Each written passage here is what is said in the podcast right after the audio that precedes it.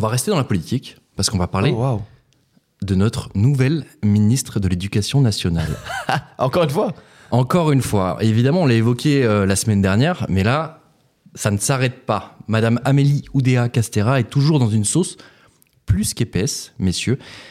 Évidemment, très critiquée pour ses propos sur l'école publique, la ministre est cette fois visée par des attaques concernant l'établissement scolaire privé dans lequel son fils était scolarisé. D'après une information révélée par Mediapart, l'établissement Stanislas a été rappelé à l'ordre par le ministère de l'Enseignement supérieur sur un contournement des règles de Parcoursup et, et, et, évidemment, le fils de la ministre de l'Éducation nationale serait concerné. C'est énorme. Alors c'est un petit peu technique, mais en gros, je vais vous expliquer. À Stanislas, lorsqu'il est temps de formuler ses vœux sur Parcoursup, on dit à l'élève de ne remplir qu'un seul vœu, à savoir celui de la classe préparatoire de Stanislas. En échange, il aura la garantie d'être admis à cette classe préparatoire. Incroyable. Donc c'est un petit peu un truc en soum-soum pour, euh, même. pour hacker le système. En 2023, sur plus de 600 000 lycéens ayant formulé des vœux dans Parcoursup, il y a seulement 41 candidats qui n'ont fait qu'un seul vœu pour une classe préparatoire dans l'établissement où ils sont en terminale et 38 sont des élèves de Stanislas. Ça représente rien du tout au niveau national. Ouais. Et donc, selon Mediapart, le fils aîné de la ministre de l'Éducation nationale figure parmi ces 38 élèves. Donc, on, on récapitule, messieurs. Tout va bien. On récapitule. On a une nouvelle ministre de l'Éducation qui a inscrit son enfant dans une école privée car selon elle, il y avait trop de problèmes dans l'école publique et notamment, je cite, un paquet d'heures non remplacées. On a découvert par ailleurs que c'était un mensonge, mais ça, on Elle est un peu plus revenue sur ses propos plus Elle est tard. revenue ouais. plus La tard sur ses entre les propos. jambes. Puis on découvre que ce même enfant a réussi à contourner le système Parcoursup. Est-ce que vous croyez que c'est terminé? Non, évidemment pas. Un jour, une polémique avec Madame Amélie Oudéa Castera.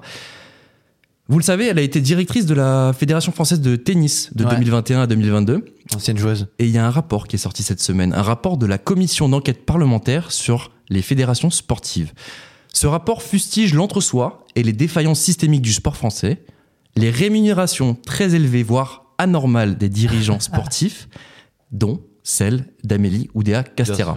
Lorsqu'elle était à la tête de la FFT, Amélie Oudéa Castera a touché 500 000 euros bruts annuels, dont 100 000 euros de primes d'objectifs. Évidemment, C'est énorme. je vous laisserai juge de ce niveau de rémunération. Bon, la question elle est simple là. hein. Je crois qu'on va pas, on va pas non plus euh, slalomer. On va aller droit au but et on va commencer par le Marseillais du coup. Est-ce qu'Amélie Oudéa Castera doit démissionner? Est-ce qu'elle doit rester ministre de l'Éducation nationale et des sports d'ailleurs? Et des Jeux Olympiques? Oui, il n'y a pas que ça. Et de la jeunesse. Alors, Ça fait beaucoup Je- là. Hein non, ça fait beaucoup. La rémunération, j'en parle pas parce que. oui. euh, bon, elle est pas fautive de la rémunération qu'on lui a donnée. Hein. Non, On demande à un chien alors- s'il veut un os. euh, Si tu veux, justement, il y, a un- il y a un petit élément de comparaison. Elle avait euh, signifié durant cette commission que, que son salaire était proche de son prédécesseur. Ce qui n'est pas le cas. C'était à 87 000 euros plus. Oh, C'était euh, 87 000 euros plus que son prédécesseur. Quand bon, même. limite, non, si, si, si- s'il s'avérait qu'il y a eu des passes droits, etc., bah, elle, elle répond pas à son devoir de- d'exemplarité. euh. Mais encore une fois, euh, il faut que ce soit étayé, il faut que ce soit. Je sais pas, enfin, je veux dire, les sources sont qui Mediapart et, Ouais. Et euh, je sais pas à, quel- à, pa- à partir de quel moment on condamne une personne en disant bon, bah là, ça y est, c'est avéré. Et, Bah, du et coup, il faudrait une elle- enquête, il faudrait un jugement. Bah il- voilà, c'est toi, ça, tu vois. Donc euh, à ce moment-là, demain, on peut faire sortir, on peut faire sauter n'importe quel ministre en sortant une Bah, fausse enquête. après, euh. au- au-delà de la justice, tu vois, ça peut aussi être un, un poids euh, pour le gouvernement, en fait.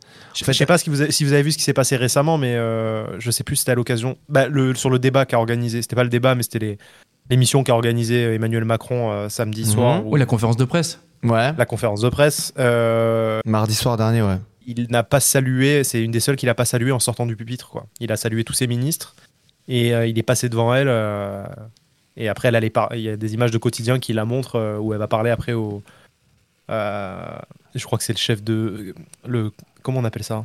Le secrétaire Euh, général de l'Élysée? le, Exactement, secrétaire Alexis général de l'Élysée, où, où lui, il a l'air un peu gêné. et Elle, elle lui parle, mais dépité, énervé, parce que bah, clairement, Ouais, il, elle a il pas eu passé à côté, etc. quoi. Les images, elles sont assez. euh, assez C'est éloquentes, parlante, quoi. ouais. Ok. Et là, Ouais. bah, en en même temps, euh, je- moi je me dis à la place de Macron, euh, franchement, elle commence à me saouler, quoi.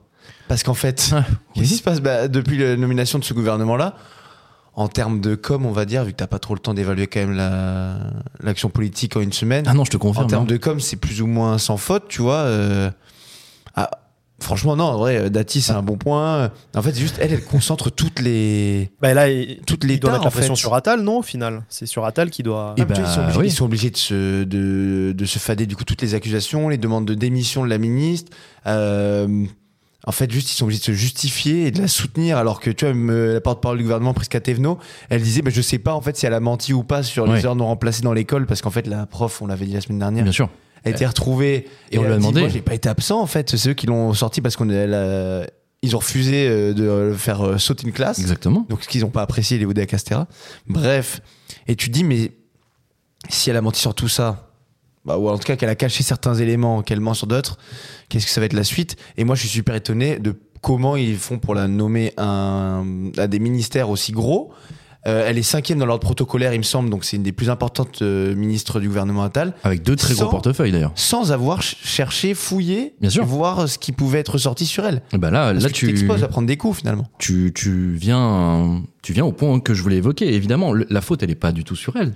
La faute, elle est sur les personnes qui l'ont nommée. Donc, à Oh, quand fortiori, euh, sur elle. euh, Ah non, je suis désolé. Franchement, je suis désolé. sur Euh, que- l'école, en tout cas, plus que sur le sport, hein, je trouve. Que ce soit pour euh, Emmanuel Macron ou pour Gabriel Attal, ils auraient dû. on- en plus, à une époque, on faisait des, vraiment des checks de background, on, on- on fouillait Mhm. énormément, ne serait-ce que pour le patrimoine, etc. Là, on aurait dû, on aurait dû voir, du moins que son, son fils était dans l'école privée, on aurait dû savoir si ça allait être un problème, euh, on aurait dû aller un peu plus loin. Je, je pense que la faute revient à ceux qui l'ont nommé, à pas aller euh, justement fouiller assez loin pour voir quel problème ça pouvait, euh, ça pouvait engendrer. Mhm. Mais bon, écoute. Donc moi, euh, je, je, je pense qu'elle ne pourra pas tenir. Et tu penses qu'elle ne devrait pas rester ou Je- qu'elle ne pourra pas rester? Malheureusement, ça viendra pas d'elle, je pense. Ça viendra pas d'elle. C'est pas elle qui va euh, poser sa démission. Ou, ou alors Ouais, on toi, va tu lui penses demander. elle devrait démissionner? En réalité, je serais d'avis qu'il y ait une enquête qui est vraiment euh, voilà parce que là c'est vrai que tout ce qu'on dit depuis le début ça, ça repose sur donc une enquête parlementaire euh, sur euh, la rémunération euh, quand elle était à la FFT et euh, un article de Mediapart euh, concernant l'école Stanislas. Moi, j'aimerais bien qu'il y ait une enquête euh, qu'on puisse vraiment euh, juger euh, ce qu'il en est et ensuite on en tire des conclusions, tu vois. Ouais, ouais, ce que Euh, Zach. mais je pense que voilà, ce que si ce que dit Me- Mediapart est avéré, évidemment qu'elle ne peut pas rester en poste, quoi. Mais bon, je suis un peu du même avec Zach, ouais, effectivement. Ouais, c'est ça. Non, vous, avez- vous n'avez rien à rajouter, on est Non, bon. on attend de voir les prochaines péripéties, mais c'est Ouais. vrai que ça fait euh, une moyenne de polémiques par jour de, en tant que ministre de c'est sûr. tous ces Mais ministères. c'est utile aussi, les gars. hein. Moi, c'est ça ma réflexion. C'est C'est je quoi me dis, c'est des petites polémiques, tu vois. Mhm. Et genre, euh, en fait, on parle, on parle un peu de ça. Ça fait 3-4 jours, tu vois. C'est pas un truc gravissime. et Ça attire l'attention sur ça. Au final, je me dis peut-être que ça peut arranger de temps en temps, tu vois. Quand t'as des gros dos à gérer, tu te dis, bon, bah, vas-y, ils vont parler de la ministre. Et pendant ce temps-là, tu vois. Je sais pas. Ah. C'est un peu. euh, C'est un poil. euh, Ouais, pourquoi pas. tiré après, par les cheveux, euh, hein. Ouais, ouais. Ouais, c'est encore une diversion. Mais en vrai, Ouais. moi, sur le, sur le coup de, de Parcoursup, ça me. Je trouve ça fou quand même. C'est un, un outil qui a été créé par l'État, qui a, été, qui a été créé il y a quelques années pour, euh, par le ministère de l'Éducation pour justement faciliter l'accès, pour qu'il y ait une forme d'égalité des chances.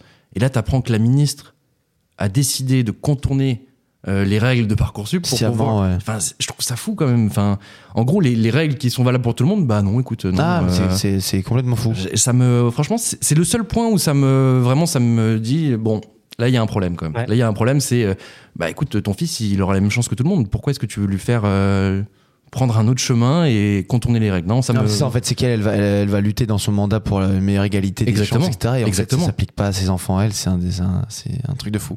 Les, les actes et les paroles, deux choses différentes pour Madame Oudéa Castera. Je tiens quand même à dire, quand quand même à dire qu'il faut faire gaffe quand même. Bon, ça sort très vite ce genre de choses. Ouais. Et elle s'est pas encore expliquée là-dessus, donc euh, bon voilà c'est tout. Très bien, on attend, euh, réel. il, a, il a pas tort, il a pas tort. on attend les, Mm. les explications de Madame Oudéa Castera.